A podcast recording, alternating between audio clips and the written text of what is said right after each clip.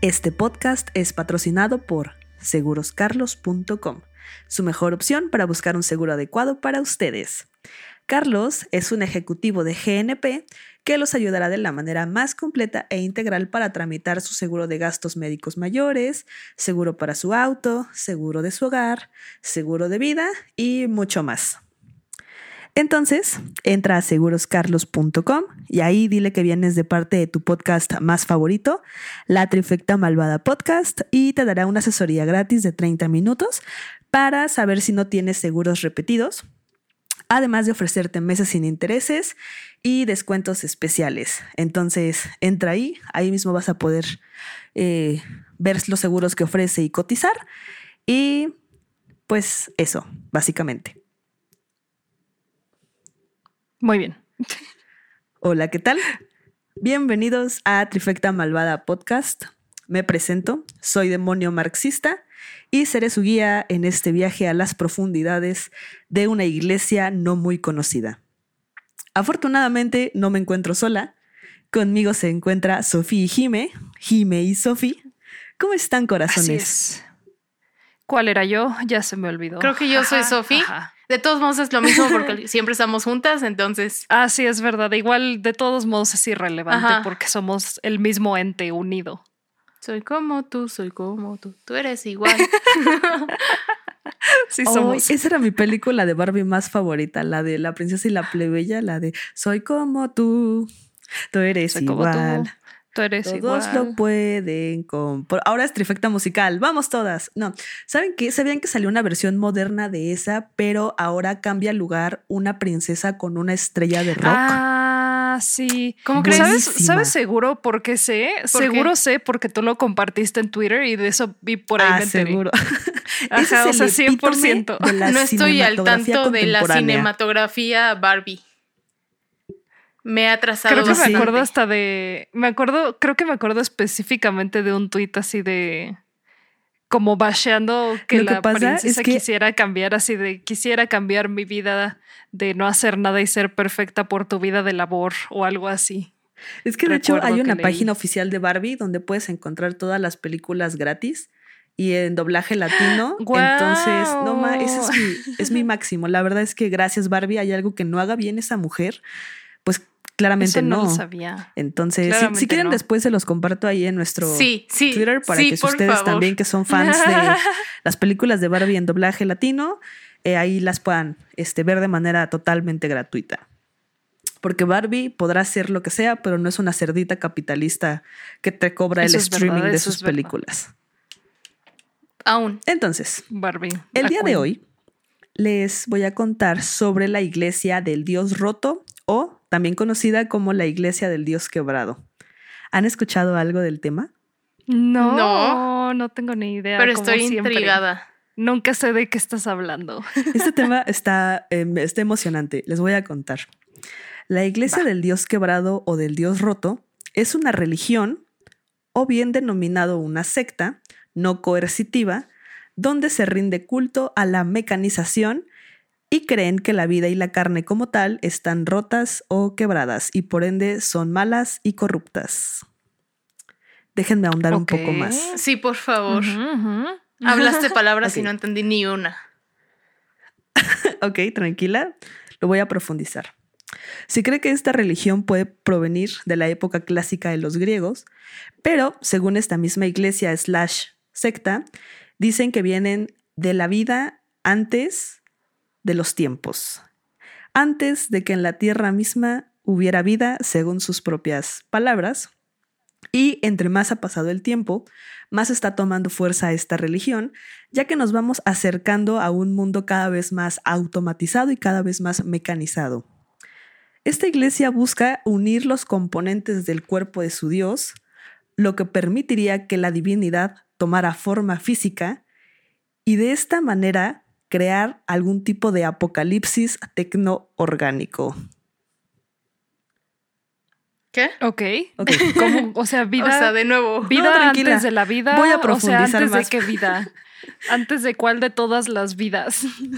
Esa es una excelente pregunta porque el origen de la vida ha tenido cinco inicios distintos, pero no vamos a ahondar en ese tema ahora.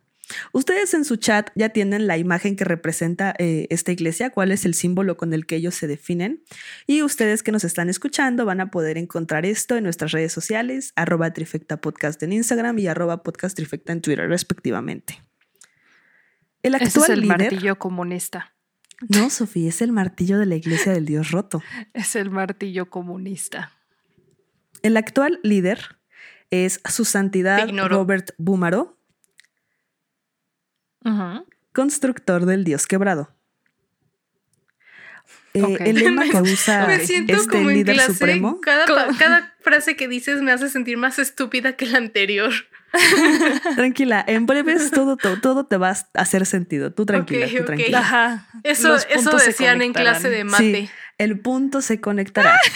eso me decía Sofi también en clase de programación. El actual líder, su santidad Robert Bumaro, usa un lema en su iglesia que es, el herrero solo responde ante Dios porque sus manos reparan su cuerpo. Y dentro de esta iglesia podemos encontrar una corriente más ortodoxa mediante cual los, los, fieles se someten a adaptaciones mecánicas con el objetivo de rehacerse a, a la imagen y semejanza de Dios. Ahora bien, en la explicación de todo lo que acabo de decir, si esto no ha quedado muy claro, en esta religión se cree que Dios es un robot.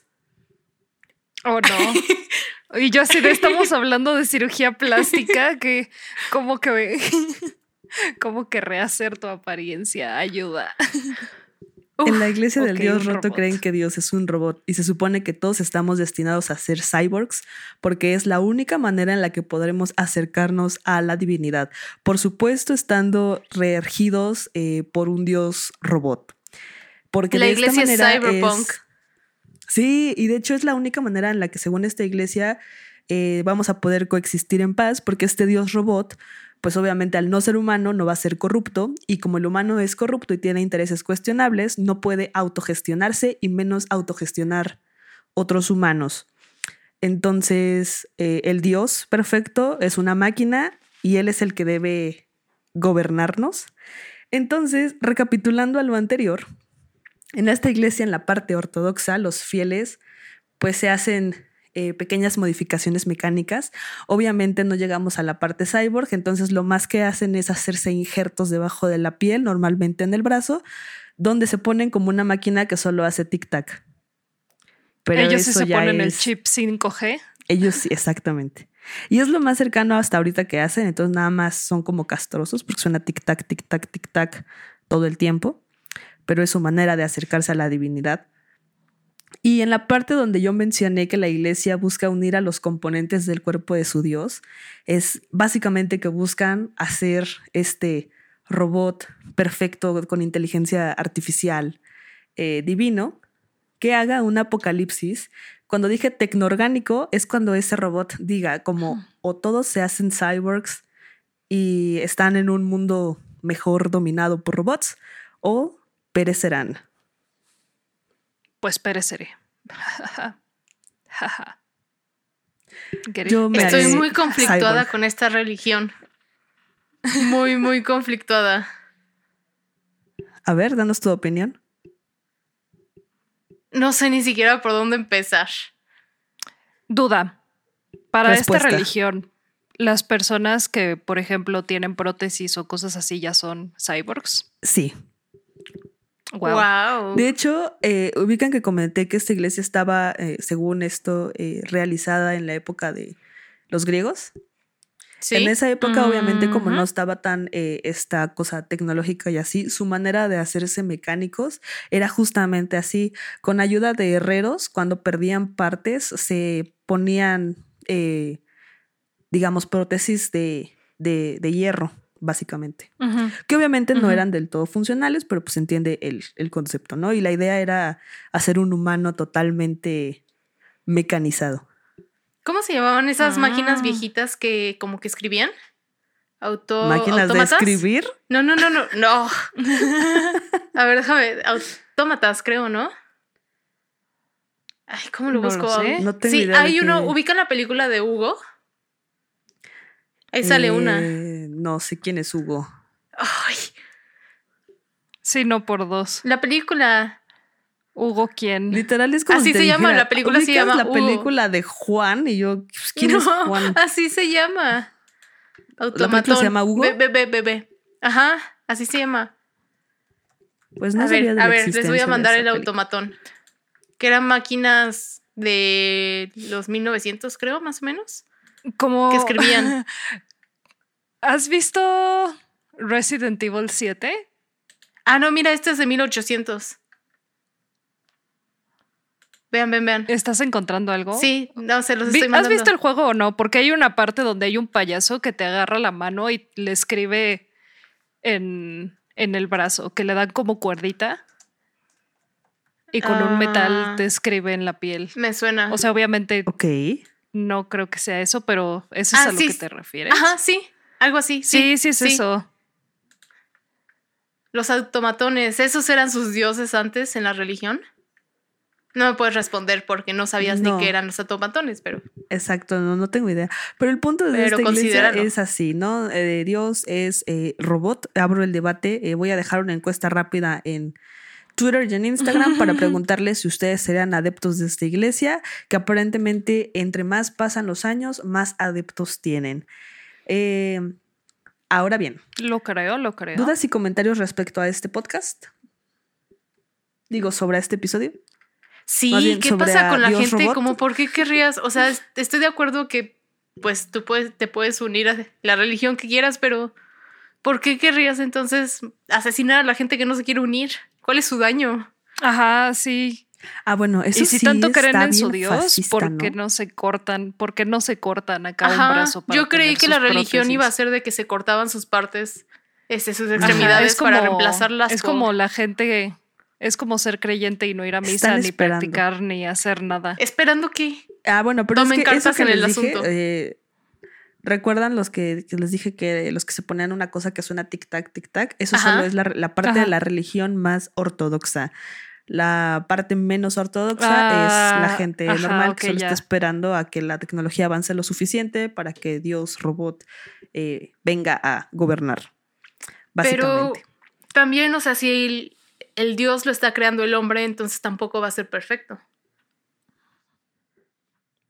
Sí, y eso de que como va a ser máquina, va a juzgar, o sea, va a ser el Dios perfecto, siento, y que va a ser decisiones no incuestionables es como, o sea, me recuerda como a los Teslas decidiendo que van a atropellar peatones para preservar a su amo. De hecho, es sobre un debate sobre la ética que se le pone a las máquinas por medio de la inteligencia artificial, porque a pesar de que parecieran muy avanzadas y que autoaprenden y que repiten lo que sea, y que sí son capaces de generar, digamos, enlaces sobre el conocimiento que van adquiriendo, también depende mucho de los parámetros que como humanos le programes a, a, a las máquinas.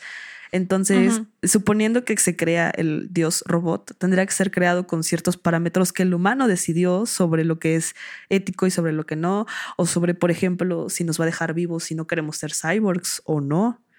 Pero es que además, según yo, una de las leyes de robótica es que un robot no puede dañar a una persona. Pero es que no es una máquina, Jimena, es Dios. Pon atención. Dios puede ser es una máquina. Pon atención al episodio. Lo que quiera. Jesús Cristo. No has escuchado ni una palabra. Ahora, después de mis episodios, les daré una recomendación de vez en vez de algo curioso, simil, algo coqueto, lo que sea que quiera recomendar en ese momento. Esta vez la recomendación va a ser de una pieza compuesta por Camille Sainz, que es mi compositor y director de orquesta más favorito de todos los tiempos. ¿Por qué? Pues porque era Libra nació en París. ¡Wow! Y además de que sabía tocar muchos instrumentos, era científico, arquitecto, botánico, geólogo, astrónomo, debatía con científicos varios y la mejor parte es que era ocultista. Entonces, la pieza que estaba escuchando mientras escribía este bonito episodio es La danza macabra en sol menor, ópera 40, y les voy a dejar el link por si quieren escucharlo mientras están escribiendo algo, haciendo tarea, trabajando, porque sin duda les ayudará a concentrarse. Se los prometo. excelente servicio. ¿Tienen algo más? interesante, gracias. ¿Que agregar antes de que finalice este eh, bello episodio? Solo que había escuchado que la música clásica afecta tu humor, entonces me gustaría, como que me da curiosidad saber en qué manera afecta tu humor esta cosa, esta pieza en particular.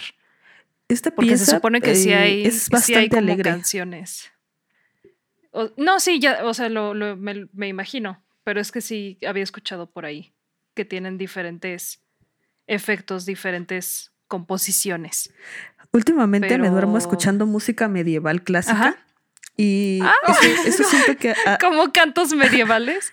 cantos gregorianos. no sé si, si eso es como para. O sea, no lo he hecho tan seguido, pero las veces que lo he hecho sueño padre. No sé si hay alguna relación en eso. Pero si ustedes también quieren soñar padre, les recomiendo quedarse dormidos con música medieval clásica. Yo digo que Jime debería intentarlo. Puedo porque intentarlo. Ella se acuerda de sus sueños. Puedo intentarlo. O sea, yo podría hacerlo igual, pero no garantizo que vaya a recordar absolutamente nada. Lo tomo. Punto. ok. Bueno, sin más por el momento, eso ha sido mi episodio de hoy. Espero que les haya gustado y les mando un besito en su naricita de manera consensuada si ustedes así lo desean. Y nos vemos en el siguiente episodio de Trifecta Malvada Podcast. Adiós. Besitos.